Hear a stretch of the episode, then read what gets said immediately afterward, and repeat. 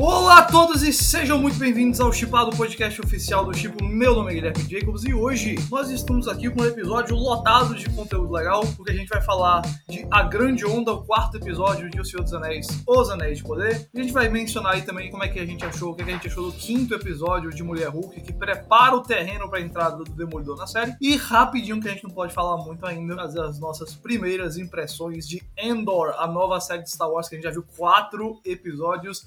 Para fazer isso comigo está ele, a rocha do meu martelo, Bruno Silva. que isso, hein? Um salve, salve aí a todos os amigos aí da Sociedade do Anel e todas as espécies e raças da Terra-média. Mais um grande episódio de Seus Anéis. Eu, eu acho impressionante que o Thiago faz uma cara para eu falar Rocha do Martelo, mas não fala quando o Bruno solta todos os membros da Sociedade do Anel.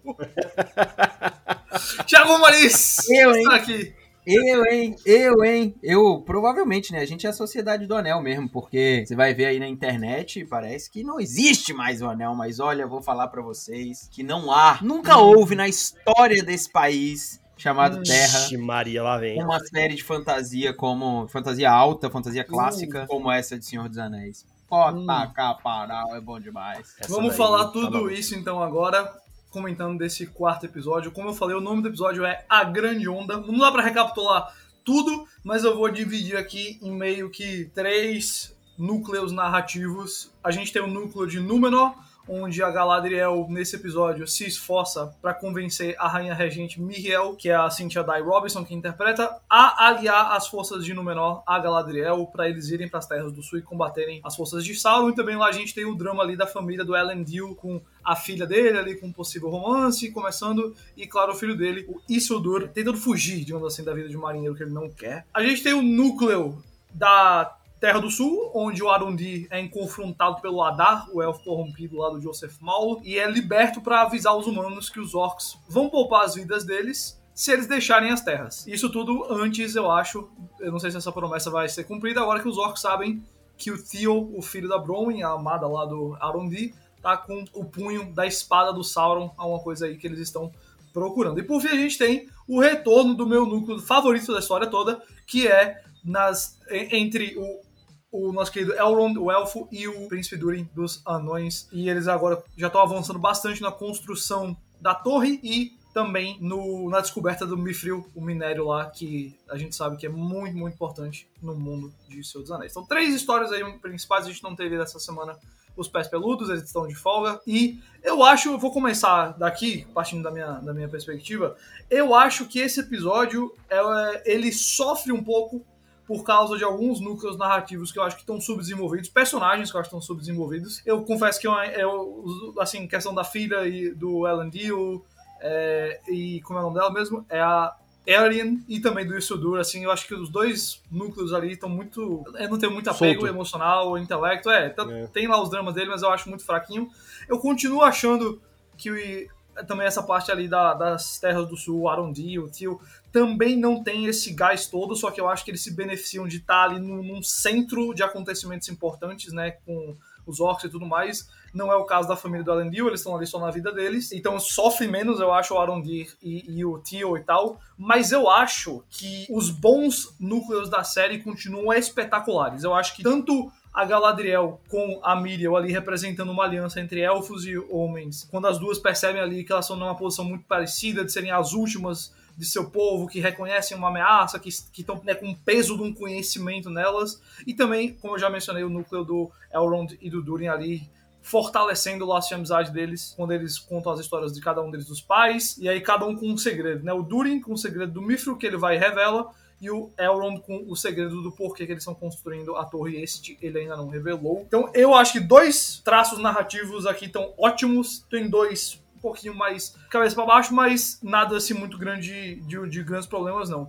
Qual desses todos aí vocês acham que tá a história mais legal e qual que você, qual, ou melhor, antes de entrar nisso, qual que foi a opinião geral de vocês aí com esse episódio? Agora a gente tá na metade da temporada, né? São quatro episódios exatamente. E eu, eu curti bastante a, a a forma como eles apresentam todos os núcleos aqui, todos eles, né? E aí aqui a gente tem mais detalhes do núcleo dos orcs ali, com o Adar sendo esse cara que você falou, né? O elfo corrompido. Mas um aprofundamento interessante na mitologia e também na parte política em Númenor. Né? Onde a gente vê a treta elfo e humanos que eu acho que não foi tão detalhada no episódio anterior. E nessa e nesse episódio a gente entende um pouco mais sobre sucessão, sobre tretas e tudo mais. Eu sigo fascinado pela, pela série tecnicamente assim. E quando eu falo tecnicamente, não é só a construção de cenários e efeitos visuais, é como ela consegue compor uma narrativa dentro de uma excelente montagem, uma trilha sonora que é ridícula essa é. trilha sonora de tão linda assim. É ridículo. É absurdo. É ridículo. A, a, música que encerra o episódio quando eles estão partindo Meu de Númenor pra Terra. Eu, eu fiquei escutando ela enquanto eu escrevia a crítica em loop aqui, que é de é arrepiar, né?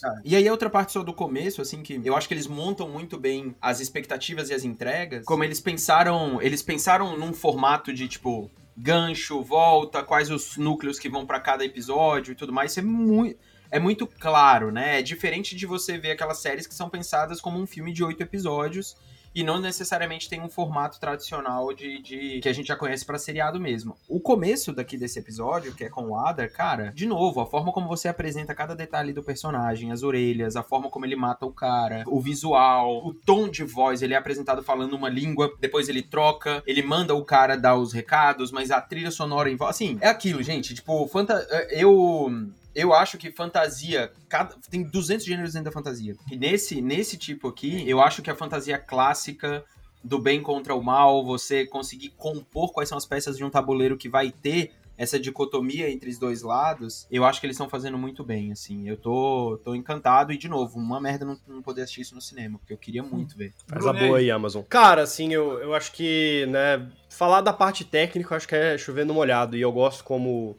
isso é um negócio que não se aplica só a esse episódio, acho que se aplica a série como um todo, assim. Como eles têm grana, eles, eles, eles deixam essa grana falar e tem esse momento de respiro, que é aquela coisa da, da, da rainha olhar pro céu e as pétalas caírem e passarem pelo reino, e a coisa da profecia, do maremoto que vai engolir tudo, assim. É legal que tem um momento que todo mundo para e a natureza age e ela conta uma história. Mas o que eu queria destacar, assim, esse episódio de todos os episódios até agora, acho que é o episódio mais político, né? É, o grande tema do episódio como todo é política, os jogos de poder ali entre a Galadriel e a rainha, entre o Durin e o Elrond, né? Todas, todas essas dinâmicas se estabelecendo para que a trama avance. E uma coisa que me chamou muito a atenção, e eu, eu, eu, eu não queria trazer essa comparação, eu não queria que a primeira fala que eu tô fazendo nesse episódio fosse fazendo a comparação de Senhor dos Anéis com o caso do dragão, mas é, é, porque esse episódio me fez entender o que, o que, que eu acho que essa série faz tão bem que tá faltando na outra. Se você tira todos os aspectos técnicos, esquece que essa série tem um orçamento bilionário,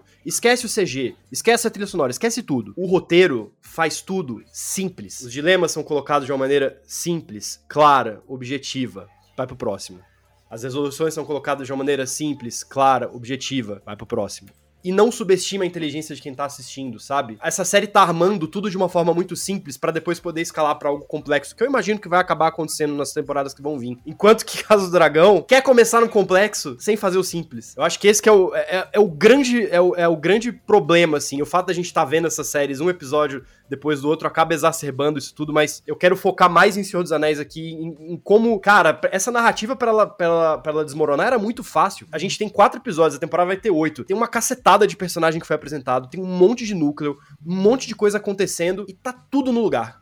Tá tudo exatamente onde precisa estar. Tá. Isso parece fácil de fazer, mas não é. Não é fácil. Também não quero viver nas comparações entre as duas séries, mas puxando do, do seu gancho, eu falei semana essa semana, né, no começo da semana, sobre o defeito que eu acho que a Casa do Dragão tem de não ter personagens que existem além da trama principal. Eles, os dilemas deles estão todos pautados como devem estar na trama principal, mas a questão é que eles estão pautados só na trama principal, não tem nada além disso. E justamente nos dois melhores casos dessa semana, como eu falei, eu acho que tem alguns núcleos narrativos que estão ali um pouquinho capenga, mas tem esses que estão muito bons, que eles aliam a trama principal com uma um dilema emocional, com uma coisa daquele personagem que não tem nada a ver com a trama principal. O exemplo melhor disso para mim, nesse capítulo, claro, que é a união aí da Galadriel com a Miriel. Miriel, eu confesso que eu não lembro a pronúncia, porque ambas foram estabelecidas primeiro como personagens. A Galadriel a gente já conhecia, esse episódio faz um trabalho maior, maior de humanizar a rainha, mostrando a questão dela com o pai, tá ali o pai dela na cama, e aí ela tá ali com aquele medo de tomar a decisão errada e essa decisão ser o fim de Númenor, e, ou tomar uma decisão certa, mas mesmo assim terminar como o pai dela. Tudo isso está pautado primeiramente no, no âmbito individual. Então, quando as duas se aliam no final do episódio, é uma aliança entre elfos e homens, mas antes disso é uma aliança entre dois personagens. Então, tem um impacto ali para a história do que tá acontecendo, de que eles vão avançar agora juntos para as Terras do Sul, mas para mim, primeiro tem um impacto emocional. Eu tô investido emocionalmente na, na, na jornada delas, por isso eu me envolvo com a conclusão que ela chega. Mesma coisa com o Elrond e o Durin, que estão ali fortalecendo essa amizade. Agora que o Durin revelou o segredo lá do Mithril pro Elrond e o Elrond ainda não revelou o segredo que é o intuito das coisas, eu temo pela amizade deles, não porque eu, ai meu Deus, vai parar a aliança entre os elfos e os anões para construir a torre. isso para mim é algo que o, o roteiro acontece independente do, do, do, que acontecer entre eles. Eu sei que vai chegar lá. Mas eu temo isso não pelo destino dos anéis da torre. Eu temo isso pela amizade dos dois, que agora eu tô investido emocionalmente. Então, para mim, essa é a grande diferença. Vamos falar aí deixa de. Eu, deixa, eu, deixa eu só fazer uma adição Manda. a isso aí, Jacobs, sobre Manda. a história e os personagens, né? Desde o prólogo, desde o primeiro episódio, basicamente ali, você tem moldado muito bem qual é o mote da parada, né? A gente sabe o que, vai acontecer, Sauron tá escondido, ele vai surgir, a Galadriel tá tentando convencer todo mundo que vai acontecer isso. Senhor dos Anéis, a trilogia, era muito isso também, né? O anel tava lá, você tinha que destruir e pronto. Só que o que fazia você investir o seu tempo, emoção e dedicação uhum. em todos os personagens ou na história era a sua conexão com cada uma dessas Exato. pessoas. O que é especial, que eu acho que você falou, né, do que é o que tá sempre fora do, do plot principal, é o que é como você humaniza e diferencia um personagem do outro, né? Senão eles viram simplesmente uma parte na engrenagem que vai ter que levar a história para frente. E aí, cara, quando isso para mim é claro entre a amizade dos dois, né, do, do elfo e do anão, é o romance do Arondir com a Berwin, Berwin, Bronwyn, sorry, com a Bronwyn, e é a mesma coisa que você que você começa a pensar no que que tá acontecendo com a Galadriel, com o Halbrand e com todo mundo que tá ali. Então, assim, você faz a história avançar a partir das relações. Exato. Porque o mundo tá ali. E aí, eu junto com o um comentário que o Bruno fez sobre a simplicidade da série, é que além de ser de, de ter um plot, ele é já é simplificado desde o começo, você usa de palavras e diálogos que trazem identidade àquele mundo. Você Total. vê que os caras estão falando dentro do mundo deles, sabe? Tem uma a, a, Galadriel, por exemplo, que eu acho que ela é, ela é intempestiva demais às vezes, mas cara, em todos os episódios ela tem aquele ar dela. Você pode gostar ou não gostar, mas ela é uma personagem bem escrita dentro do propósito dela, sabe? Por exemplo, aquela hora que ela joga na cara da, da regente lá, da rainha lá, o que ela vai falar, né? Porque não é você, não sei o que. Cara, mesma coisa que ela fez antes, sabe? Tipo, ela, não no terceiro episódio, mas no segundo lá que ela fez.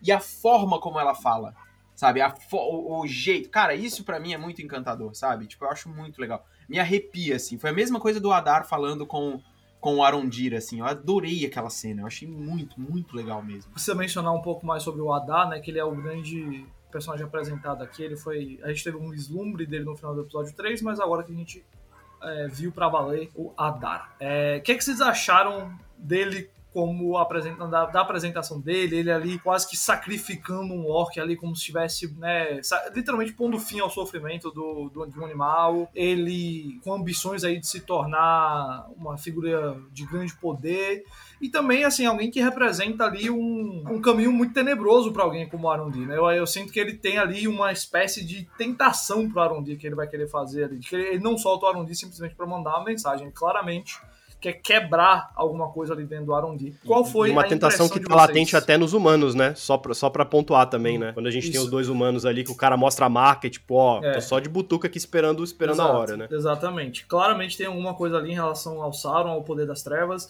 Bruno, o que, é que você achou desse, dessa parte do episódio? O que é que você pensa para onde a gente tá indo? Eu achei um pouco. Assim, por enquanto a gente ainda tá vendo, a série tá fazendo uma aposta que a gente não vi ela se pagar ainda, então não dá para ter certeza. Eu tô pensando que talvez esse personagem esteja sendo apresentado um pouco tarde demais. Eu acho que já, já poderia, né? Eu vendo agora a maneira como eles estão tendo uma cautela para apresentar ele. Óbvio, é legal que você tenha essa figura para mostrar que ela é poderosa e tal, e como que, né? A gente vê, a gente vê o efeito, né, de dominação do Adá sobre os orcs, né? Como uma forma de demonstrar o quão poderoso ele é, mas eu acho que a gente já poderia ter tido um, um pouquinho mais dele a essa altura da série. Fora isso, eu, eu achei muito interessante como. E eu nunca tinha parado para pensar nessa, nesse aspecto, porque, né, minha lembrança sempre a do Sauron é aquele olhão lá, aquela coisa que todo mundo morre de medo de desobedecer, né? E uma, uma figura de poder que exerce tal poder pura e simplesmente pelo medo. E aquele é quase como uma figura paterna, né? A, a própria cena que você falou, que ele dá o fim no orc, né? Como ele, a hora que ele chega, como ele é reverenciado por todo mundo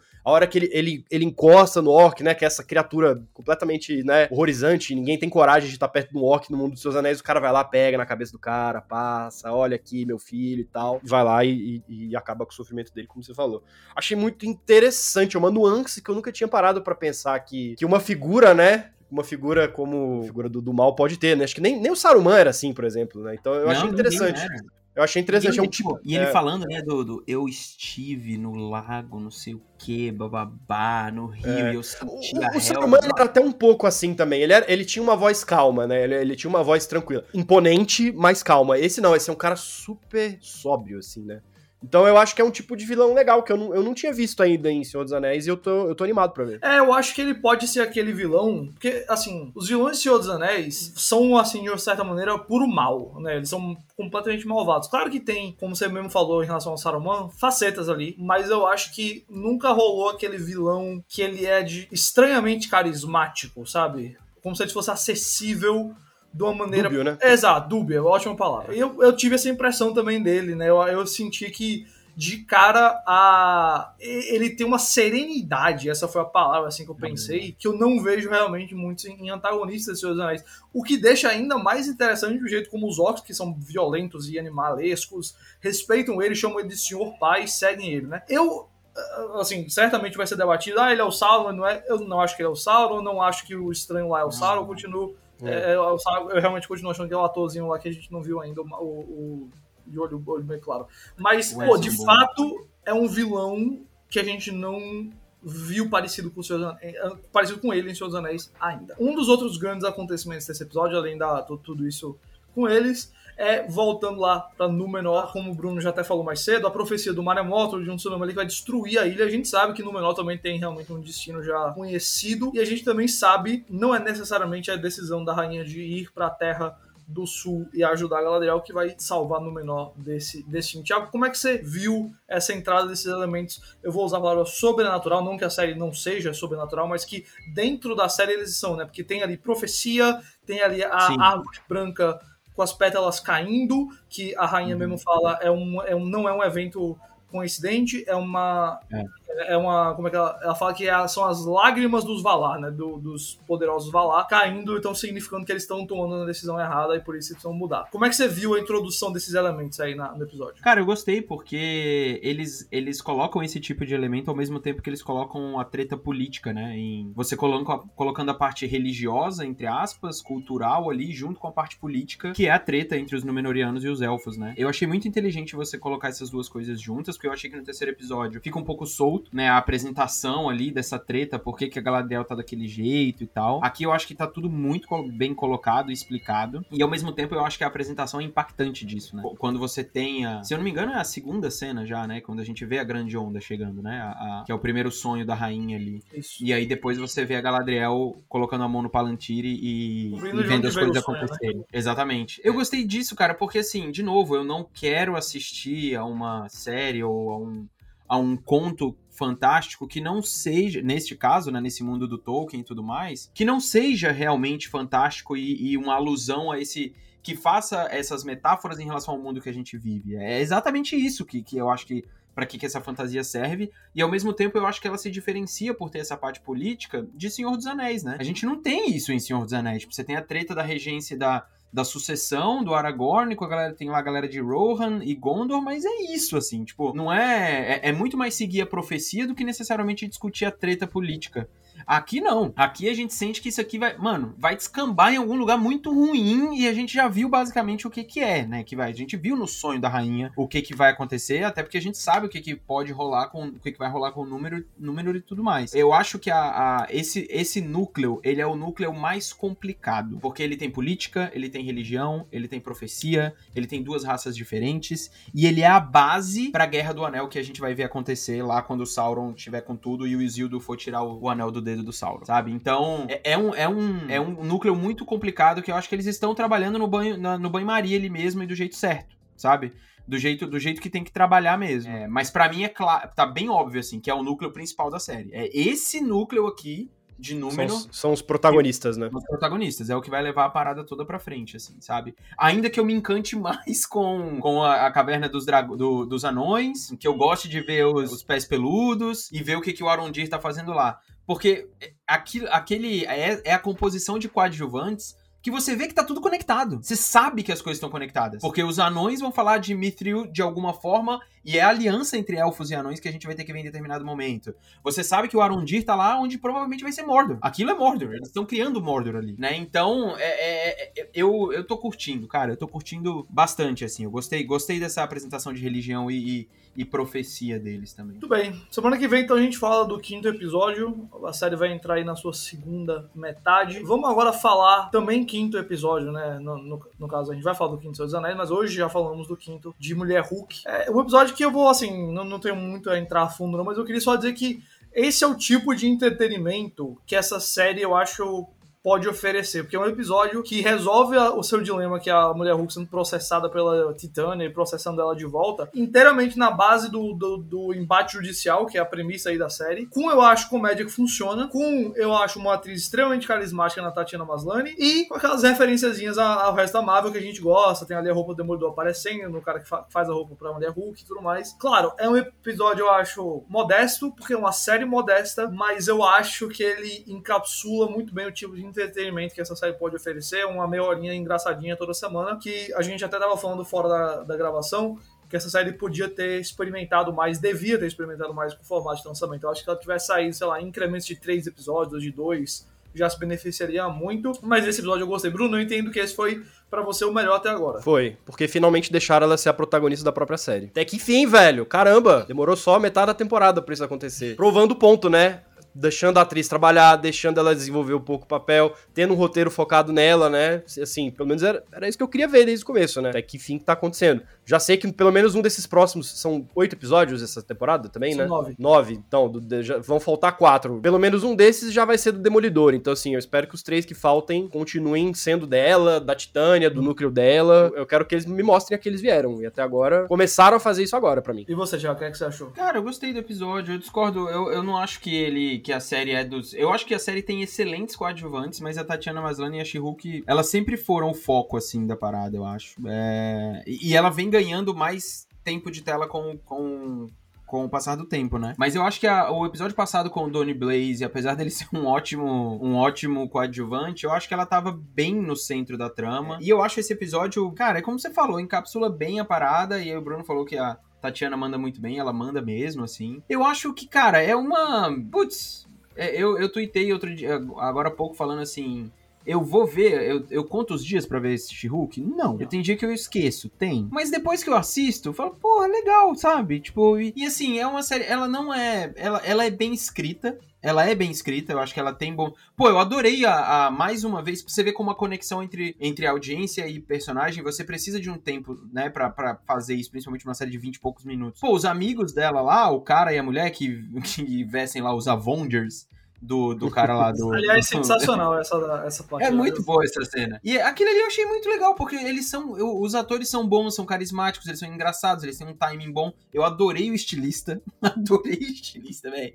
É tipo, eu acho uma ele parada. É muito, muito, bom. Ele é muito bom, porque assim, tem uma parada e, muito. E faltava essa figura Edna Mode no, no universo Marvel. É, né? porque aí vira um negócio que é assim, de novo, é a série se entendendo dentro do próprio universo que, mano, aquele cara vai fazer o uniforme novo do Demolidor. Não é o brother da Netflix, que é um ferreiro que tá lá no negócio, que apanha. Não, é um cara daquele. Eu acho isso, eu acho, velho, é, é ter culhão, sabe? Tipo, de chegar lá e falar.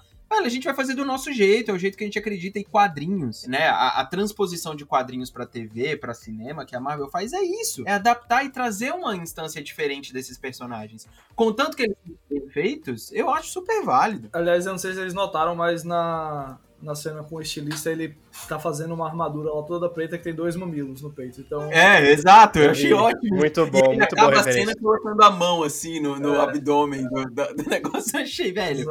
É, é aquela tosquice que eu curto, sabe? Por exemplo, eu não curto muito a, a- algumas tosquices que tem lá, tipo a dança e tal, aquelas paradas não me pegam. Nem a, a, a Medicine lá também não me pega. Ah, e a- e a não, Titânia- você é louco. É, eu não, eu não, eu não tenho, eu não acho É, eu, gosto, graça. eu gosto E dela própria- também. A Madison própria é a melhor Titânia. coisa que essa série fez até agora. Não, É, eu a própria exagerando. Titânia eu não, eu não É, a. Titânia, eu confesso que tem uma hora que o humor. Ah, estamos zoando influencers e a atualidade, uma hora me cansa. Tipo, eu já entendi o que você tá fazendo. A piada tá. Essa não é aquela piada É. que quanto mais você faz, mais fica engraçada, sabe? Mas eu acho, eu, eu- cara, assim, eu comecei não gostando da série, que ela não combinava pra mim mesmo. E eu acho que assistir quatro episódios de uma vez não ajudou muito. Foi um impacto negativo do CGI também pra mim. E agora, nesse quinto episódio, assim, depois de ter reassistido semanalmente, né, quando eles foram lançando, pra mim tá descompromissado e tô de boa, sabe? Quero ver. Eu gostaria muito de ver a. Eu vi o clipe já, né, do Demolidor e da She-Hulk lá que eles passaram na D23. A galera vai adorar. Ador... Eu não tenho a menor dúvida que a galera vai adorar. Porque o Charlie Cox é excelente ator. A É. Tatiana Maslany é excelente atriz. Então, assim, não tem erro aqui, sabe? Agora, que eu gost... quero muito ver essa mulher, velho, sei lá, com o Chris Hemsworth como Thor, sabe? Nossa. Cara, vai ser assim, sensacional. legal. Vai ser sensacional. Esse, e ela com o Peter Parker, sabe? É, eu acho que esse é o tipo de coisa que eu tô esperando ver, porque ela já me convenceu que é uma, uma boa personagem, sabe? E o, só uma última coisa: o dilema dela aqui, o subtexto da série inteira, pra mim, é muito sobre aceitação, né? De tipo, de você se entender como aquela figura, você tem que aceitar o jeito que você é. Ela renega o tempo inteiro o próprio nome e a própria forma, mas ela começa a se enxergar de um jeito diferente. É, e, e eu acho isso muito legal. Eu acho que a série tá trabalhando bem isso com o texto ao longo, do, ao longo da série, sabe? Então, é, eu acho que é a primeira série da Marvel que ela está me ganhando com o tempo. Algumas me ganharam de cara, né? Tipo, acho o primeiro episódio de Cavaleiro da Lua muito bom, e aí depois eu acho que ele vai caindo um pouco. O Gavião Arqueiro, acho que começa muito bem, depois com a merda aquele final. O Loki eu acho mais estável. WandaVision cai. É, Miss Marvel tem seus altos e baixos, mas eu acho bom. Aqui, pra mim, o começo foi ruim e foi melhorando. Olha, você falou que o pessoal vai amar o Demolidor. Eu queria só encerrar esse episódio aqui falando de outra coisa que as pessoas vão amar. Porque Ai, eu estou há dois meses guardando dentro de mim. Olha, a gente normalmente recebe essas paradas duas, três semanas vezes antes do, da estreia. E hoje a gente pegou esse negócio dois meses antes de sair. Dois meses que eu tô aqui querendo dizer pra vocês que Endor, a nova série de Star Wars, é simplesmente sensacional. A gente não pode falar muito ainda, a gente vai poder falar mais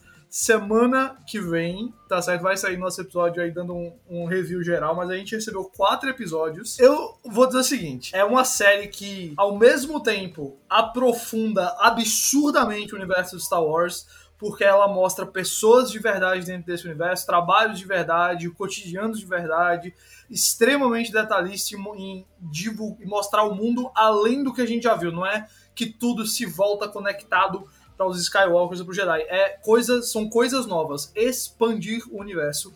E ao mesmo tempo é uma série que não tem quase nada a ver com Star Wars. Nos três primeiros episódios, a única referência é que alguém um dia mencionou o Império. A vibe é muito mais de uma saga de espionagem dessas John Le Slow Horses, do que de uma aventura Star Wars. A produção não parece aquelas paradas genéricas coladas em tela verde que a Disney faz, até porque foi realmente filmada em locação. Então, é, muito em breve eu vou falar mais, a gente vai poder falar mais, mas o que eu quero encerrar essas primeiras impressões dizendo é o seguinte: a gente entrou nesse período de agosto, setembro cheio de série pra nerd, né? Star Wars, Sandman, Senhor dos Anéis, tudo, Marvel. Eu nunca imaginava que eu ia dizer isso, mas É, a que eu não. mais gostei de tudo, pra mim, foi Endor. Eu, cara, eu tenho duas definições, assim, bem rápidas pra gente entrar em detalhes depois. Eu não sei como a Kathleen Kennedy autorizou essa série, é a Nossa. primeira coisa. Porque não tem nada a ver com o Star Wars que ela acredita.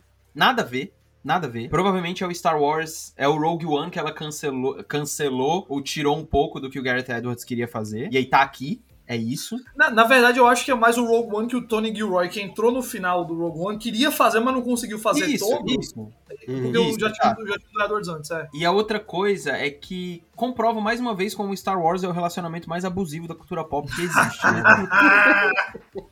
Você me dá um Obi-Wan no, num mês, É, aí a gente entra em depressão, aí daqui a pouco você vai e dá Andor, a gente tá amando de novo, sabe? morde é, a sopra, né? é o relacionamento abusivo em, em formato de streaming, sabe? Mas é essa, essa é a. É, Andor em si é a parte boa. E são, cara, são 12 episódios, né? É muita coisa, tipo, isso é até o final do ano. Quatro- Três, três quatro meses. Aí de. quatro arcos, três episódios. Os três primeiros, né, que é o primeiro arco, sai agora dia 21 de setembro. Eu acho que depois a, a, a lançamento vai ser semanal, não vão lançar mais três e três e três, mas são 12.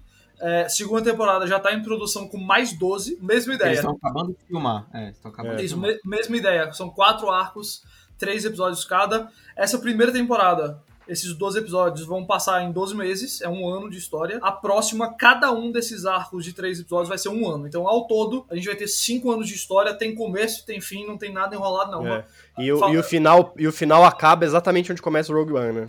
Isso, tô, tô é exatamente fazer essa ligação. É. É, galera, só se abracem aí, assistam. porque- Quarta-feira que vem, dia falar 20 mais de setembro, sai o nosso chipado sobre Endor, sobre essa série. Mas, putz, eu tô muito, muito feliz com o que a gente tá vendo. Em breve a gente fala mais, tá bom? Tiago Romariz, Bruno Silva, muito obrigado pela conversa. Muito obrigado você que nos assistiu ou nos escutou. Lembrando que o chipado está disponível em vídeo no canal do YouTube do Chip e também para podcast, em podcast nos feeds aí dos diversos aplicativos. O Chipo, para quem ainda não conheceu, é um site que tem crítica, que tem dica de filme todo dia e aplicativo também, viu? Você pode baixar no seu smartphone ou acessar no navegador para acompanhar todas as principais notícias do mundo cultura pop e descobrir onde é que seu filme favorito está passando, está na Netflix, está na HBO Max, essas coisas assim. Então vai lá e conhece o Chipo e segue a gente em arroba Oficial. Não esquece de comentar, avaliar a gente aqui embaixo. Semana que vem tem mais Endor aqui no Chipado. Até mais.